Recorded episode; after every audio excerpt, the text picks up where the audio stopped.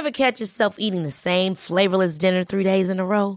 Dreaming of something better? Well, HelloFresh is your guilt-free dream come true, baby. It's me, Kiki Palmer.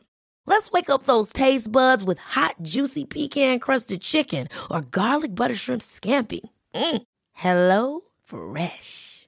Stop dreaming of all the delicious possibilities and dig in at HelloFresh.com. Let's get this dinner party started.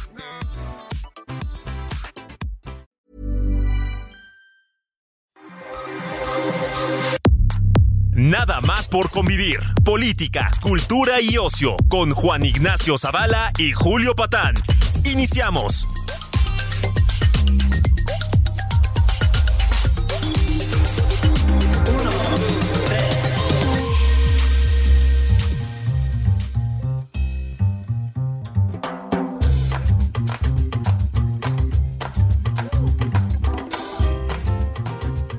Bueno, ¿cómo les va, sobrinas y sobrinos, criaturas, bendiciones, niñas, niños? ¿Cómo están? Esto es nada más por convivir, edición dominical.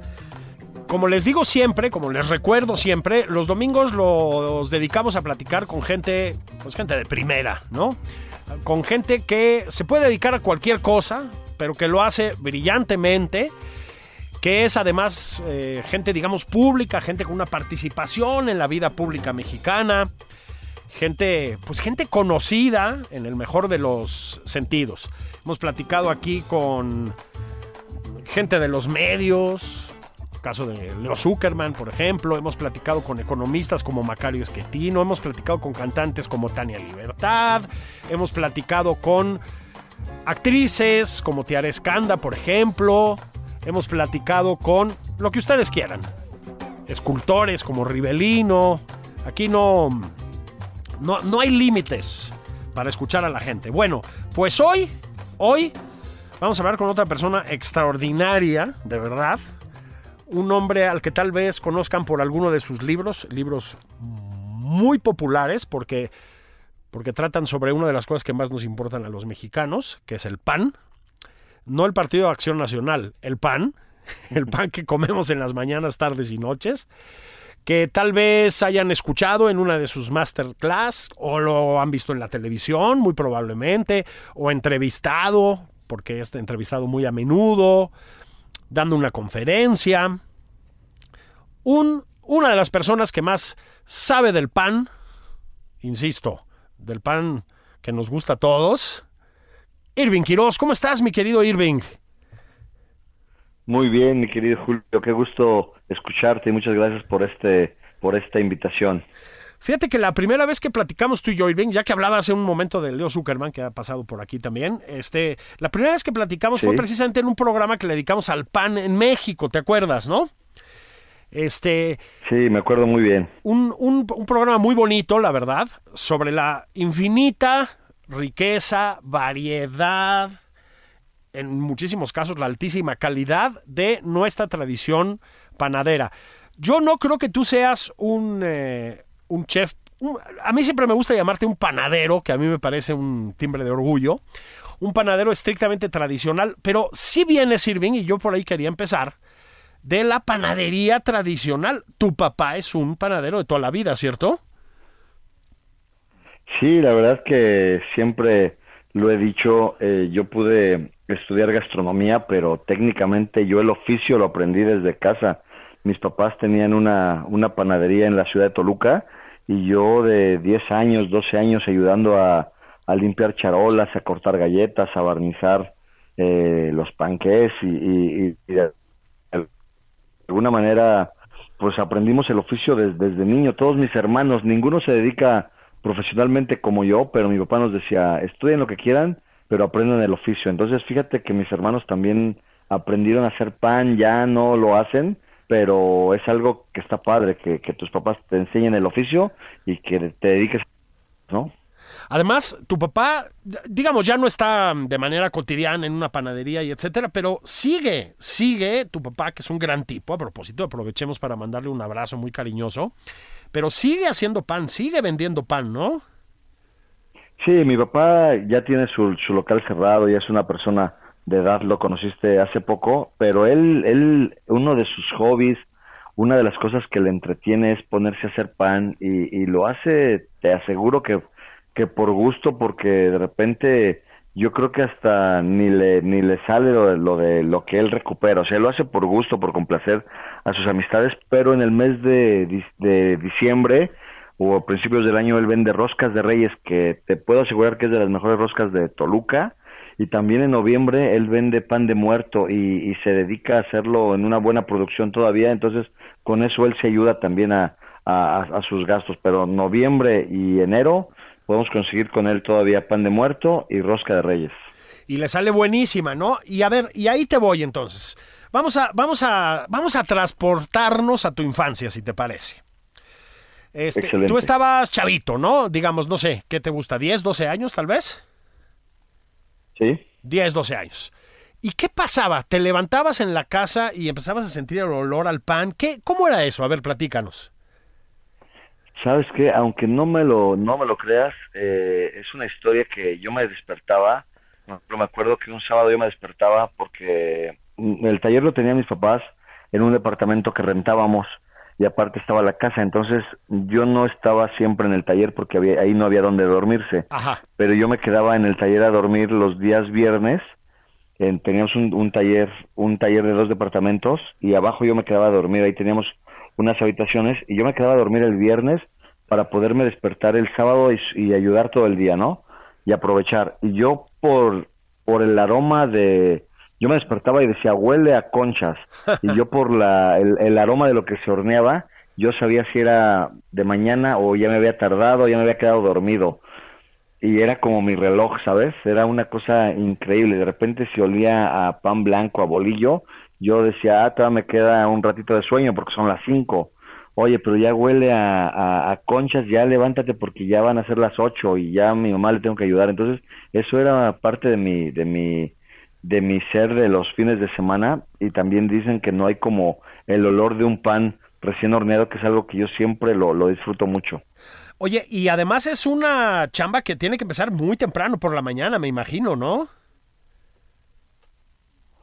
Sí, sabes que la verdad que sí, eh, cuando tienes una panadería es algo sacrificado, entonces el cliente evidentemente quiere tener un pan recién horneado, entonces si el negocio lo abres a las 8, lo abres a las 7, tienes que anticiparte porque hacer pan no es fácil, dicen, no son enchiladas, hay que hacer un pan, por ejemplo, para hacer unas conchas, desde que tú empiezas a mezclar harina, huevo, levadura, sal, leche, todos los ingredientes, hasta obtener un producto totalmente terminado necesitarás al menos unas cuatro horas, o sea, sería imposible levantarte dos horas antes y tener tu pan.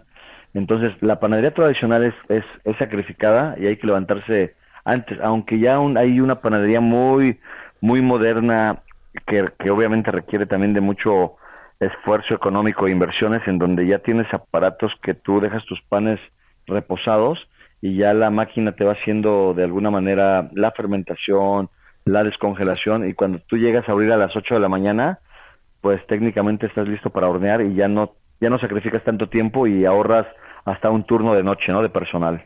Ahora, este, Irving, por lo que me estás contando, pues es evidente que a ti no te pesaba levantarte y estar trabajando el sábado. Lo digo porque terminaste dedicándote profesionalmente a esto. Para ti era un día placentero, agradable, bonito. Sí, no, para mí los sábados era, era algo padrísimo porque yo me, me levantaba desde temprano, me ponía a ayudar, me acuerdo que me tomaba un café, trabajábamos todo el día, luego nos íbamos a, los scouts, que era algo que hacíamos nosotros de niños, y luego acabábamos tarde y, y, de recompensa cada sábado nos íbamos a comer tacos con mis papás, o sea, siempre era, pues, nos fue bien, gracias a Dios, bien hecho, vámonos a echar unos buenos tacos y era, así eran mis sábados eh, increíbles, la verdad que es algo que yo recuerdo con mucho cariño. Sí, pues ¿qué, qué más puedes pedir que eso, verdad? O sea, es eh, vivir trabajando. Y bueno, pues yo creo que te acostumbraste a trabajar desde muy chico. Ahora, cuéntame, después de esa etapa, bueno, evidentemente ibas a la escuela toda la semana, por eso supongo que era el viernes el día que te quedabas a, a, a dormir en el taller, ¿no? Este, y cuando terminas tu sí. bachillerato, ¿qué hiciste? ¿Te fuiste a estudiar gastronomía? Sí, fíjate que en mis, en mis tiempos yo acabé la prepa exactamente en el 96. En ese año había muy pocas escuelas de gastronomía. Yo quería ser administrador. Eh, cuando ves eh, o, eh, orientación vocacional y vas viendo hacia qué lado te vas yendo, eh, yo le dije a la orientadora de la escuela que yo quería ser administrador y me hizo una pregunta fundamental para mí. Me dijo, ¿por qué quieres ser administrador? Le dijo, es que mis papás tienen una pastelería, una panadería y me gusta mucho el negocio. Y me dijo ella, oye Irving, ¿te gusta estar al frente con los clientes o te gusta estar preparando las cosas? Y yo le dije, no, me gusta estar preparando las cosas. Y él me dijo, ¿por qué no estudias gastronomía? Entonces ya me puse a la búsqueda de una escuela, una universidad. Y en ese tiempo había muy pocas opciones, había unas cuatro o cinco opciones buenas y terminé estudiando en Puebla, en el Instituto Culinario de México. Entonces yo a los, a los 20 años, prácticamente 19 años, me fui a estudiar, me fui, me fui de Toluca a vivir a Puebla y allí hice mi, mi carrera, digamos, ahí me titulé como licenciado en gastronomía. Y ya después, más adelante, estuve trabajando y me pude ir a Francia a especializarme para estudiar solamente panadería. Ah, bueno, y entonces ya, ya vamos para allá. Es decir, estudiar gastronomía, pues es decir muchas cosas, ¿no? Este, es decir, te puedes ir hacia muchas direcciones, pues. ¿Nunca te llamó otro aspecto de la gastronomía o siempre lo tuviste clarísimo? Fíjate que siempre lo tuve claro porque de alguna manera yo como que destacaba en la pastelería y en la, y en la panadería. Entonces, siempre nos tocaba trabajar por equipos y me decían mis compañeros, tú el postre, tú te encargas del pan. Y aunque sí hay muchas áreas de que ahora hay hospitalidad y hay hasta cómo el servicio, cómo, cómo meserear o esta onda de, de ser sommelier de los vinos, eh, pescado, todo, yo pasé por todo, pero siempre me llamó la atención la, la panadería y yo pienso que esta ventaja que yo tuve de haber nacido en una, en una cuna de, de panaderos, nunca la perdí porque siempre llevaba yo esa, esa ventaja. Entonces, al, al final cuando yo concursaba, había concursos escolares, yo era siempre el, repostero de mi equipo y de repente los equipos se peleaban por, oye, vente a mi equipo porque queremos ganar y ganamos algún concurso eh, local en Puebla y luego nos fuimos a unos, a unos concursos nacionales. Y fue en el año 98 que ganamos un concurso que se llamó el Joven Chef Mexicano que era un concurso por ah, equipos y el primer lugar era justamente poderte ir a estudiar a la escuela del chef Paul Bocuse. Nada menos. Paul Bocuse es un, un chef que murió. Sí, exactamente, murió hace unos ocho años, siete años. Fue el creador de la Nouvelle Cuisine. Sí, sí. Y pude irme a Lyon, Francia, por primera vez en el 98 a estudiar. Y, y la verdad es de que Francia me marcó porque yo regresé a estudiar a, a México, hice mi título y yo siempre quise regresar a estudiar ya profesionalmente. Entonces trabajé, trabajé un par de años y me acuerdo que, que un día pues me, quedé sin trabajo, me liquidaron y con el dinero que yo tenía me pude ir a, estudiar panadería ya, ya profesionalmente en una escuela de, de París y, y ahí pues ya desde ahí soy soy panadero. O sea, como que antes yo decía soy chef y siempre decimos en la gastronomía soy chef y siempre ser chef es como que algo mucho más de mucho más valor que decir soy soy panadero y, yo siempre me, me de alguna manera me avergonzaba ser ser panadero me avergonzaba ser hijo de, panaderos lo que era yo creo que era mi inmadurez. Y hoy en día si tú me preguntas oye Irving a qué te dedicas yo te digo yo soy orgullosamente panadero no Sí, fíjate que sí, estábamos hace poco, ahí es donde coincidimos la última vez, este, antes de hoy, ¿no? Eh, Irving y yo en Mexipan, donde, bueno, pues toda, toda la industria de la panificación está metida ahí.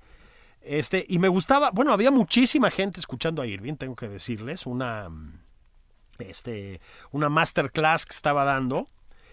Y una de las cosas que me gustó escuchar fue eso, ¿no? No, yo soy panadero, yo soy panadero. Bueno, yo creo que Francia también ayuda a tener orgullo por ser panadero, ¿no? Qué cultura del pan en Francia, ¿no es así? Sí, no, eh, eh, en, en, en Francia es, es tremendo, ser panadero es ser un, un héroe de la colonia. Y inclusive hay concursos en donde se, se compite por ser el mejor panadero, empezando casi casi por el, el mejor panadero del barrio y luego el de, la, el de la cuadra y luego el de la ciudad hasta convertirse en el, en el mejor obrero de Francia.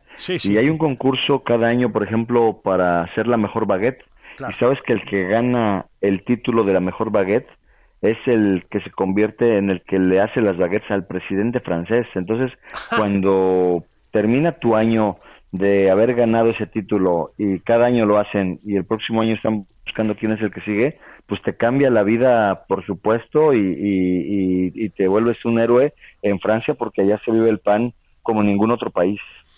Oye, Irving, fíjate que ya, ya que lo dices, México tiene una gran tradición de panadería tradicional. O sea, ahorita, ahorita platicamos de eso, porque además tú tienes libros sobre la panadería mexicana. Eh, nos encanta el pan, gozamos el pan, cruzamos la ciudad para ir a buscar un pan que nos gusta, pero todavía no hace muchos años tú te metías a un restaurante de los, digamos, de los muy prestigiados en México, de los caros, ¿no? Este, y el pan no es que necesariamente estuviera malo ni nada, pero no, no era, no parecía ser algo que les importara tanto. Es decir, era como una especie de acompañamiento. Lo que importaba eran los otros platos. Bueno, eso ya no es así. O sea, tú vas a Rosetta, Máximo, aquí en México, ¿no? vas con mi querido Edgar Núñez a sus restaurantes, etcétera. Y el pan es central. Es decir, uno va, entre otras cosas, porque dice, hacen el pan muy bien. Eso sí cambió, ¿no, Irving? Sí, fíjate que eso que, que dices es, es verdad. Eh, hoy en día el pan se ha vuelto una experiencia y cuando yo voy al menos a un restaurante y te ponen un pan en el centro como apertura, antes te ponían los totopos y algún pancito comprado de estas como de, de, fiestas de 15 años, sí. Eh, pero ahora te ponen un pan tan bien hecho que desde que tú lo pruebas, sabes que todo lo que sigue va a estar increíble. Y hay restaurantes inclusive ya en, en Nueva York, en Londres, en donde ya viene el menú escrito y dice chef pastelero el nombre, chef eh, cocinero el nombre y luego dice chef panadero. O sea, ya le están dando una importancia al chef panadero que creo que antes no la tenía, ¿no? Entonces, eh, sí hay que, hay que ver al, al panadero como un miembro importante de la comunidad y en esta cadena alimenticia de, de la, de la gastronomía también es un ser muy, muy importante el panadero.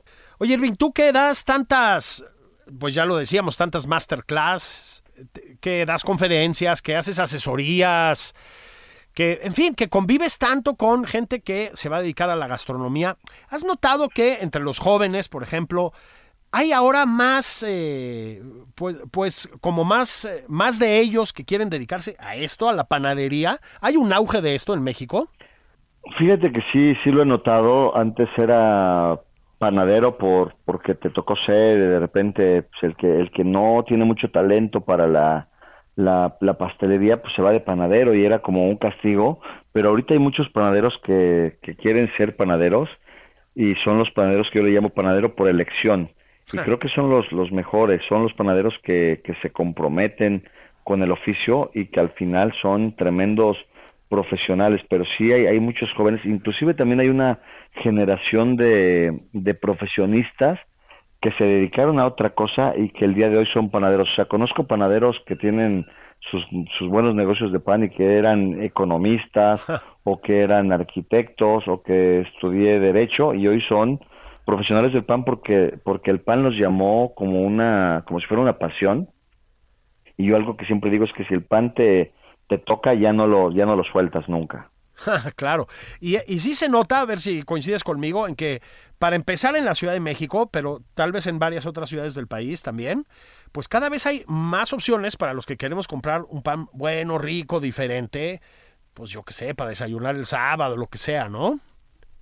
Sí, no, en México tienen unas panaderías extraordinarias. Yo cada que voy eh, pruebo una nueva, dos nuevas pero siempre me estoy sorprendiendo y, todas las ciudades. Yo creo que esta, esta ola de la nueva generación de panaderos tendrá en México unos 10 años para acá, pero cada vez es más inminente. Y también sabes que, que con el tema pandémico, como que hay una generación de personas que se pusieron a hornear eh, por la pandemia y ahí es donde, donde surgieron. O sea, en verdad que hay mucho panadero emergente que surgió por pandemia y hoy tienen sus sus panaderías bien puestas, ¿no? Así en la onda de, pues, ¿qué me pongo a hacer mientras estoy en confinamiento? ¿Dónde consigo el pan? Lo hago yo, ¿no? Claro. Fíjate que no está mal tampoco. Yo esa es una de las cosas que no aprendí en la, en la pandemia. Sí me, sí me pongo a cocinar desde siempre y todo. El pan es un, es un buen pendiente. Ahora, tú, Irving, no tienes una panadería curiosamente, bueno, no sé si curiosamente, pero no tienes una panadería, te dedicas a otras cosas alrededor del pan, a muchas otras cosas. ¿Y extrañas tenerla? ¿Lo has considerado recientemente? Fíjate que sí, mucha gente me escribe pues, en redes sociales que es un poco una forma de comunicarnos ahora con toda la gente y me preguntan siempre dónde puedo comprar tus, tus panes y yo les digo, pues sabes qué, tendría que ser en algún curso. Eh, yo me, me, me, considero un, un panadero educador, pues tengo tengo un par de libros, eh, doy muchos cursos, me dedico a las asesorías, pero no he podido eh, sentarme a poder poner mi, mi propia panadería, que es algo que sí me, me entusiasma y estoy seguro que algún día lo tendré, tendré mi, mi propia panadería donde la gente pueda probar mi, mi pan.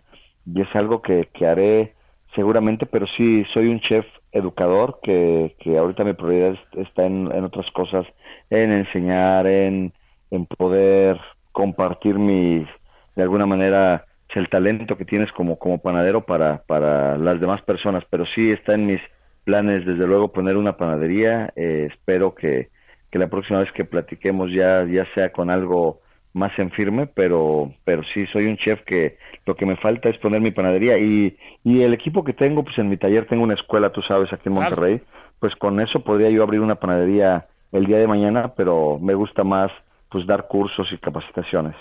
Bueno, entonces mira, si te parece bien, déjame ir a pausa, amigo mío, y volvemos a platicar entonces de las panaderías ajenas, o sea, del pan de nuestro país, que es un tema del que sabe Irving, Irving Quiroz muchísimo, pero muchísimo, ¿eh? Y que de veras, de veras, ah. nos va a convencer. ¿Te parece bien? Ah, me parece muy bien, aquí nos vemos. Órale, pues. Estamos de regreso en un momento, niñas, niños, aquí en Nada más por convivir. Vamos a hablar de pan.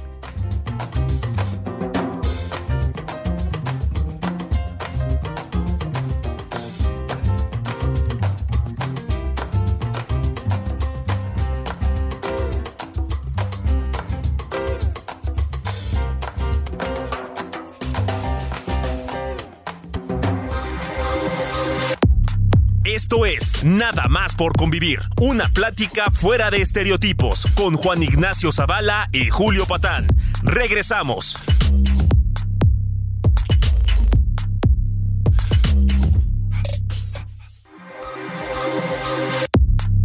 Ya estamos de regreso en Nada más por convivir. Aquí Juan Ignacio Zavala y Julio Patán.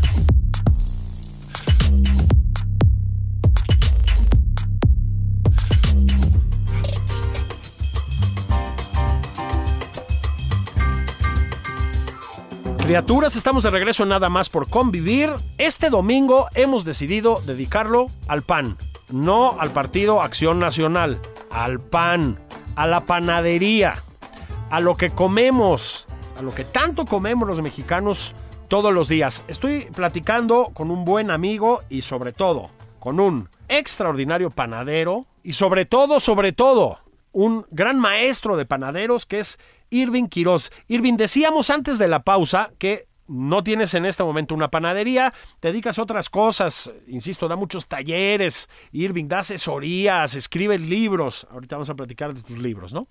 Y supongo que conoces panaderías. Tú viajas muchísimo, me estabas platicando antes de entrar al aire. Este, estabas ayer en Querétaro, ¿no? Viajaste a Monterrey y ahora mañana te vas a Guadalajara, ¿no? Es, es, la cosa está así. Tienes muchos, muchos, muchos viajes. Y supongo que en tus viajes te vas a conocer panaderías, ¿no? Sí, sabes que es, es algo que hago cotidianamente. Por ejemplo, estoy en, en Tampico y de repente me, me escriben inclusive personas.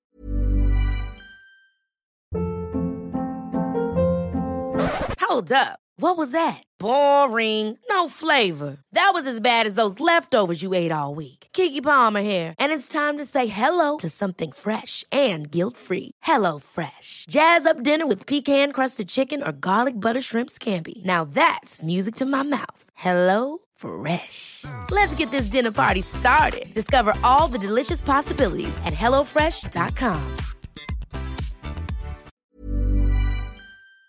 Las redes sociales me dicen, chef, ¿podrías venir a mi, panadería a probar mi pan? Y yo, les digo, sí, claro, si tengo un par de horas libres, le digo, claro que sí. Y cuando llego al lugar, hasta ni se la creen que estás ahí. Dicen, pensamos que estabas bromeando, pero sí, pues es, es un poco a lo que me dedico, entonces me interesa ver de qué se trata, qué es lo que están haciendo, eh, probar el pan es algo que no que no dejo de, de hacer. Te platiqué que ayer estuve en, Querétaro, ayer me tocó volar por la por la noche, hoy estoy en Monterrey y mañana tengo una presentación de, de mis libros en, Guadalajara. Y por ejemplo en Guadalajara, cada que voy a Guadalajara, pues trato de ir a, lugares que, que me van gustando y sin duda ya tengo mis mis lugares que voy a ir en esta ocasión, pero cada ciudad trato de hacer un, un research y así rápido voy preguntando eh, dónde va- vale la pena ir y, y estoy ahí haciendo como mi, mi ranking de panaderías, ¿no? Oye, ya que, ya que estás este, por irte a Guadalajara y hablando de eso, pues vamos a empezar a hablar de panes. ¿Qué te parece el virote? ¿Qué, qué maravilla es el virote, ¿no?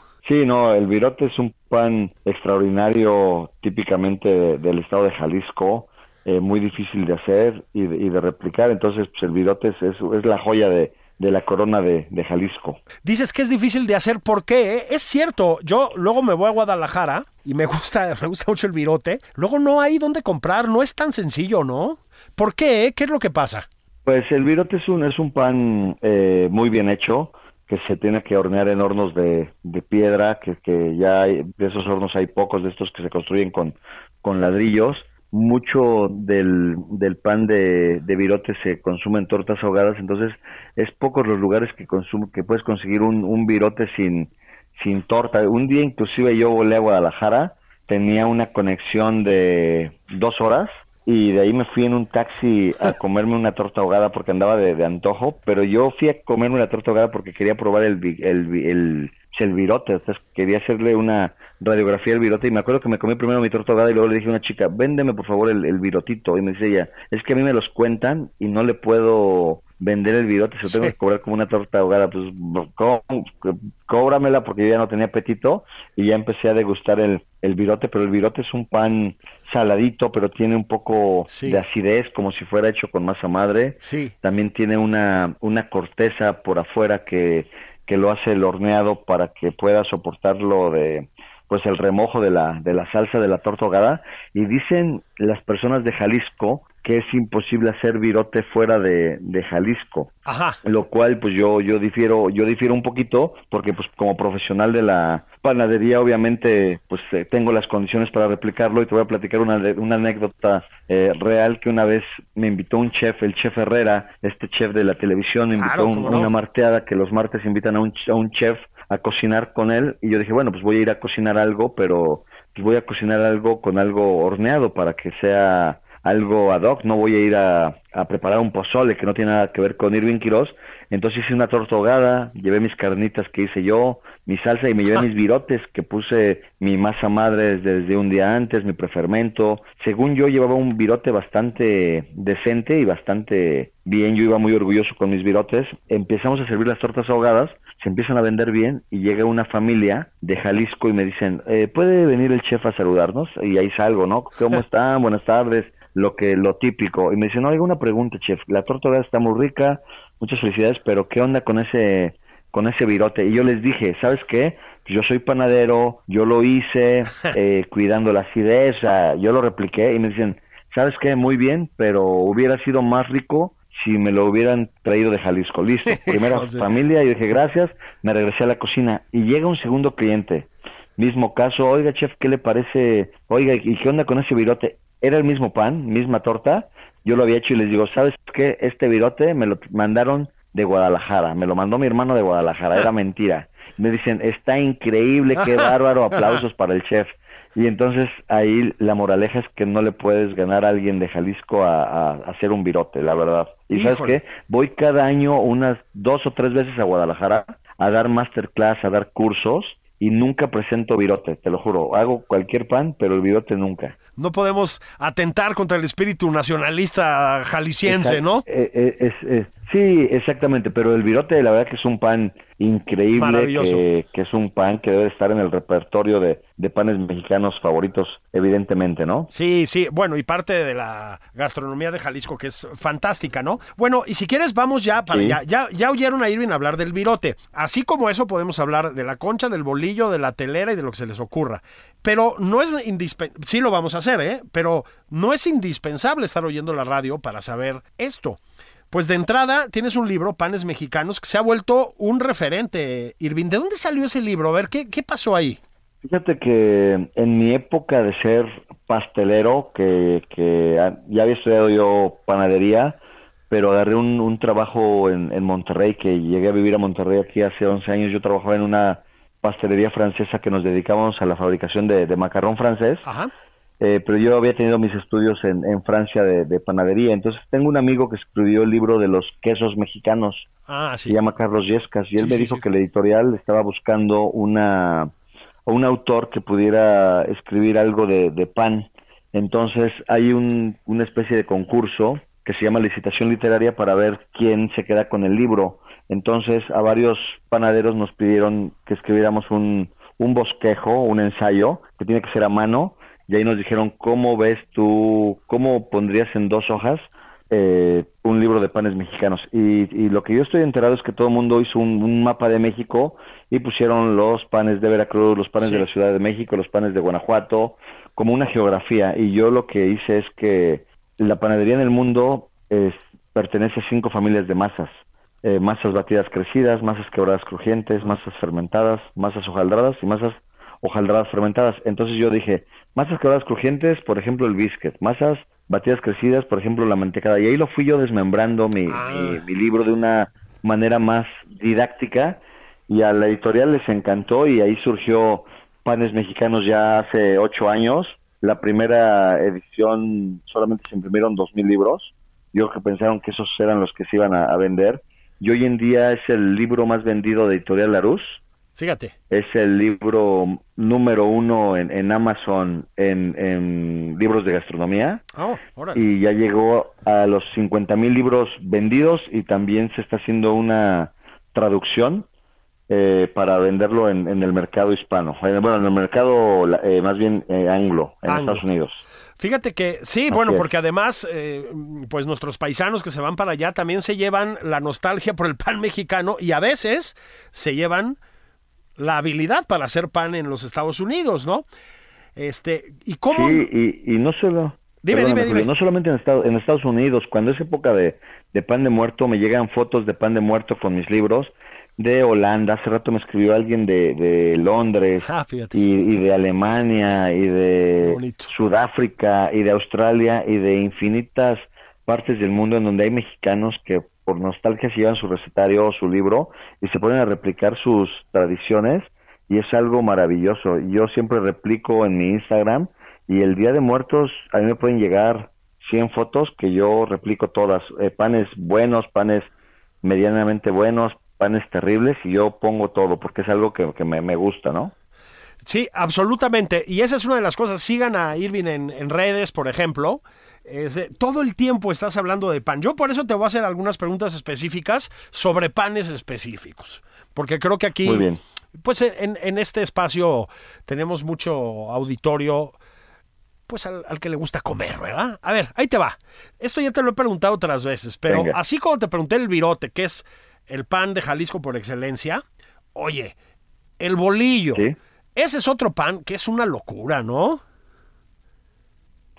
Sí, no, el bolillo a mí me parece que es el pan más democrático de México, es un pan que es barato y además va, va, se lleva bien con todo. Con un bolillo puedes hacer una torta, te puedes servir de, de cuchara, lo puedes comer con o hasta con un foie gras, un buen queso y nunca le va a ir mal, siempre es un gran acompañante, entonces el bolillo creo que es el pan que más se hornea en México, inclusive más que los panes dulces, es un pan muy barato y lo podemos encontrar en, en, mil versiones diferentes.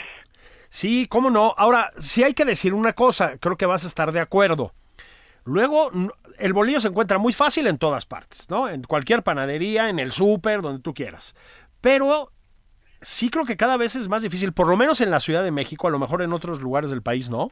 Conseguir bolillos buenos. ¿Por qué? eh? ¿Qué pasa? Sabes qué? que realmente es verdad, es verdad lo que dices. Eh, ahorita la industria panadera, eh, el panadero ahora le pagan por pieza que produce, o sea, le pagan por destajo. Y antes a un panadero le, le pagaban su sueldo para tener una buena eh, variedad de panes, que la panadería se viera llena y que el pan estuviera bueno. Entonces, con estas prisas de querer ganar dinero, pues existen métodos muy fáciles de hacer pan. Entonces ya no se avientan harina, sal, levadura, agua, hacen una mezcla, forman los bolillos, dejan que inflen y los hornean muy lindos, pero el sabor no está bueno. Entonces un bolillo bien hecho debe tener su, su prefermento, una masa reposadita, eh, un buen reposo, formar los bolillos, darle con poca levadura para que el pan crezca de manera bien. Sí. Y al final, y al final, pues, al final eh, el, el, pan por eso ya no, ya no queda tan bueno. Entonces tenemos que volver a los métodos de antes, al pan de fermentación natural, al, pan de fermentación lenta. Y, y, se dice, yo hay algo que yo siempre digo es que el futuro de la panadería está en el pasado. Entonces, este pan de antes eh, se consume con los nuevos panaderos que, que le dedican a hacer buenos buenos panes ahora, pero esto es es pasión, o sea, un panadero que, que solamente va a trabajar por, por, por dinero, pues ya no te lo va a hacer porque a él no le conviene. Claro. Por eso es que ya no se consigue el buen pan. Claro, ese, ese es el asunto. A ver, ¿conoces, así, vamos a hacer publicidad directamente, ¿conoces un, alguna buena panadería en la Ciudad de México donde podamos ir por bolillos? ¿Tú que eres tan viajero? Mira, por bolillos, bolillos, eh, no sabría decirte, eh, pero, o sea, yo en Toluca sé dónde, dónde compramos los bolillos cuando compramos pancita, que es este menudo. Sí, claro. Eh, o sea, yo te puedo decir exactamente dónde. Eh, sé dónde comprar buenos, buenos panes de masa madre, pero bolillo, bolillo en Ciudad de México no. Si tú me puedes decir alguna, yo la próxima vez Fíjate, que ¿eh? visito Ciudad de México, que de hecho voy en, eh, en esta semana que viene pasando la próxima semana te, te, comenté que voy a Guadalajara, luego empiezo la semana en Tampico y a final de semana voy a estar en, en Ciudad de México, pero voy a ir por un bolillito por tu recomendación. Ah, bueno, eso, y sabes qué, y, y, nos vamos a echar ahí un par de whiskies también, ya que, ya que vas a andar por aquí, ¿no? Excelente. Sí, bueno, siguiente, otro pan que sé que te gusta mucho y al que le dedicas además páginas, y que es, híjole, pues yo creo que uno de los cuatro o cinco panes característicos de nuestro país, la concha. Sí. Qué joya es, sí, ¿no? Creo que la con... Sí, creo que la concha es el pan más emblemático de México, es el pan más importante. De hecho, eh, sabes que yo tengo dos libros y solamente hay dos panes que se repiten en ambos libros. El primer libro es panes mexicanos y el segundo libro se puede llamar que son panes del, del resto del mundo. Y yo la concha la tengo en mis dos libros y el segundo pan es el bolillo justamente. Las conchas es un pan, eh, es un pan abriochado, se parece a una masa de, de pan brioche, Sí. que tiene arriba una costrita que se hace con azúcar, manteca vegetal y harina, y luego se le unta con un poquito más de manteca y se deja fermentar y luego con un marcador, que es un artefacto totalmente sofisticado, que yo lo digo de broma, que es un, un marcador que consigues en los mercados, lo, le, le cortas y te queda un pan parecido a una concha de mar. Pero es un pan increíblemente rico y hoy en día inclusive hay una variedad de conchas que la gente está haciendo, eh, o sea, existen negocios enfocados a las conchas. Yo conocí un negocio en Querétaro, en San Luis Potosí, aquí en Monterrey, en Ciudad de México también, en Polanco, apenas vi un negocio que es una locura probar las conchas, probé tres y una concha de, de, de mazapán, una de Wow. Nutella y otra de cerezas con, o sea, una cosa súper sofisticada e inclusive eh, ahí, ahí, ahí, traigo una asesoría que quieren que en Carolina del Norte vayamos a poner una, una, una panadería de puras conchas y también tengo entendido de, de un negocio que quieren poner en, en San Diego, California. Entonces las conchas es un pan eh, muy, muy mexicano.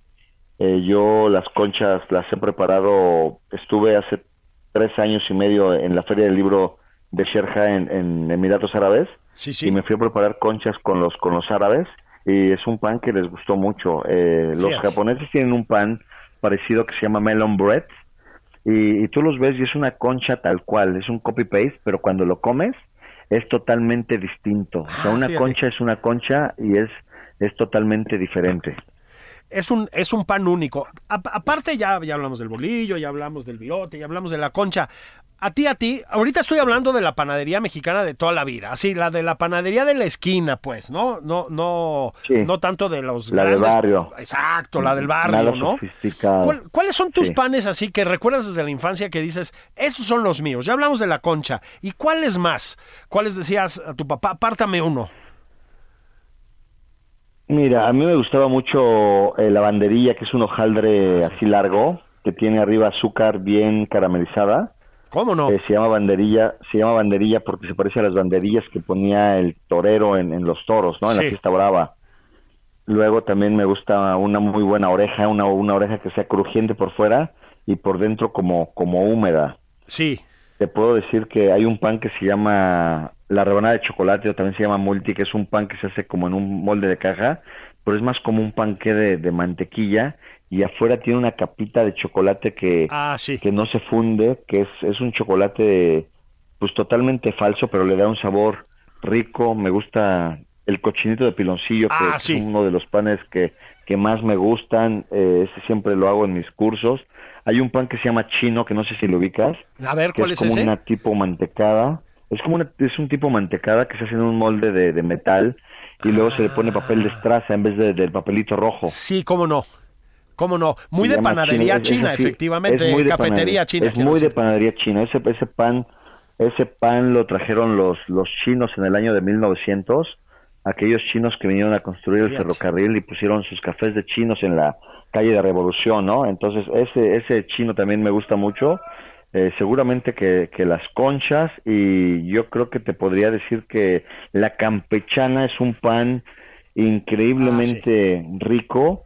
Es un pan que yo le di, yo le llamo que está en peligro de extinción ¿En serio? ¿Por qué? eh? porque porque es un pan muy difícil de hacer. Un Ah. panadero ya de menos de 30 años ya no te lo hace porque es, es difícil de hacer, toma mucho trabajo, mucho tiempo hacerlo y luego el cliente de repente toma una una campechana con sus pinzas la rompe y ahí te la deja. Claro. Entonces eh, es un pan complicado de hacer. Estuvimos también hace dos semanas en, en Valle de Bravo haciendo en Avándaro unas campechanas y es un pan maravilloso que, que vale la pena que todo el mundo aprendamos a hacerlo.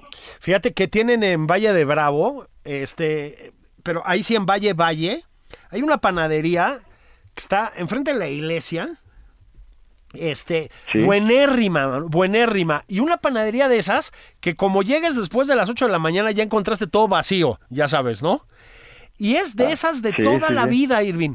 ¿Cómo, ¿Cómo es importante revitalizar ese tipo de panaderías? ¿A poco no?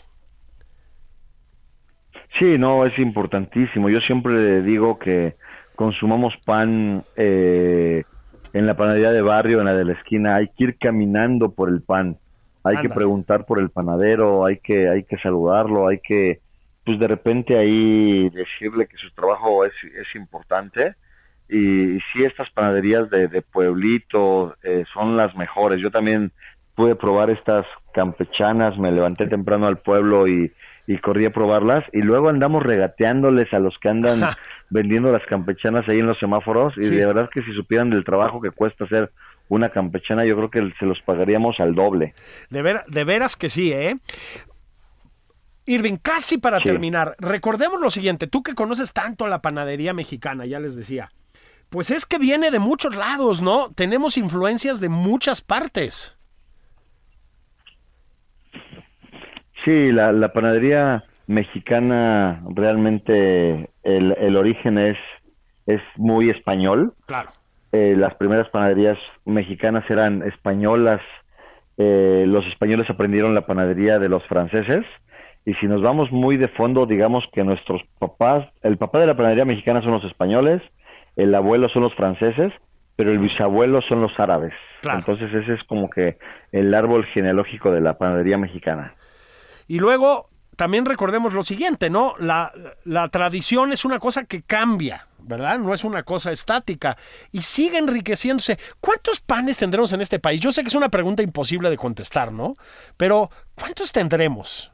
Muchísimas variedades, Fíjate ¿no? que muchísimas variedades. eh, se dice que los españoles tendrán unas 900, los italianos pueden llegar a los 1000. En México se tienen documentados más de 2000 variedades de pan. ¡Guau! Entonces creo que somos el país con mayor cantidad de pan. No somos los que consumimos más, pero sí los que tenemos mayor cantidad de pan. Entonces imagínate eh, de repente fotografiar la panadería mexicana en un libro, pues eh, sería algo algo muy difícil, pero siempre hay que estar pues investigando y, y- y tratando de probar los panes nuevos y tratar de averiguar cómo es cómo se hacen. Oye, Irving, ¿tienes este planes de hacer algún eh, libro nuevo o ya tienes algún libro nuevo en camino? Eh, sí, te, te- te- me gustaría platicar. Desde luego tengo el primer libro son panes mexicanos. Sí. Mi segundo libro se llama Pan artesanal en casa, Ajá. que es el libro de donde hay panes más más internacionales. Ese libro ganó un premio en los Gourmand Cookbook Awards, que quedó como el mejor libro de panadería del mundo. Imagínate lo que es Wow. eso.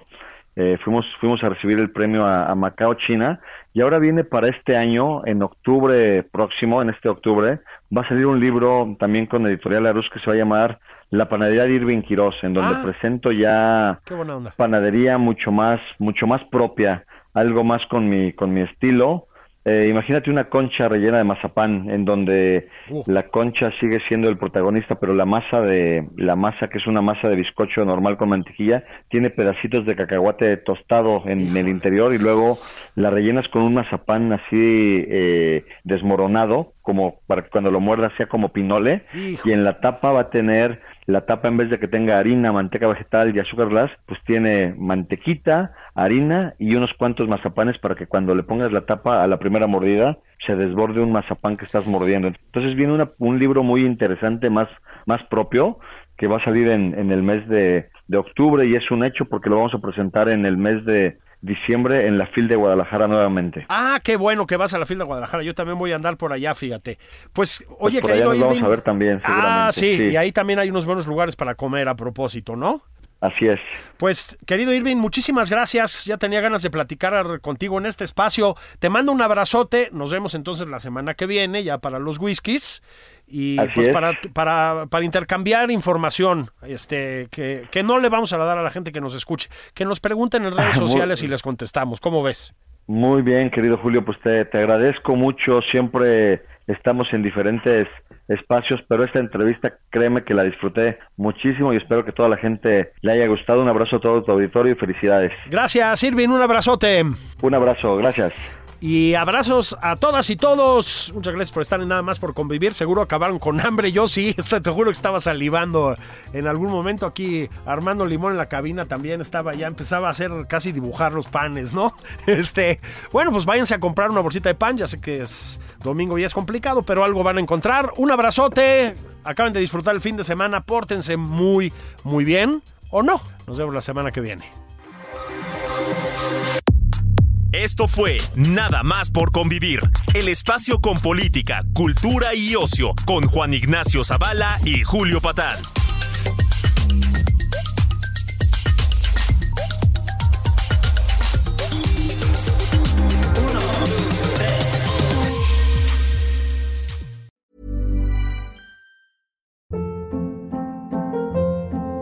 Hold up. What was that? Boring. No flavor. That was as bad as those leftovers you ate all week. Kiki Palmer here, and it's time to say hello to something fresh and guilt-free. Hello Fresh. Jazz up dinner with pecan-crusted chicken or garlic butter shrimp scampi. Now that's music to my mouth. Hello Fresh. Let's get this dinner party started. Discover all the delicious possibilities at hellofresh.com.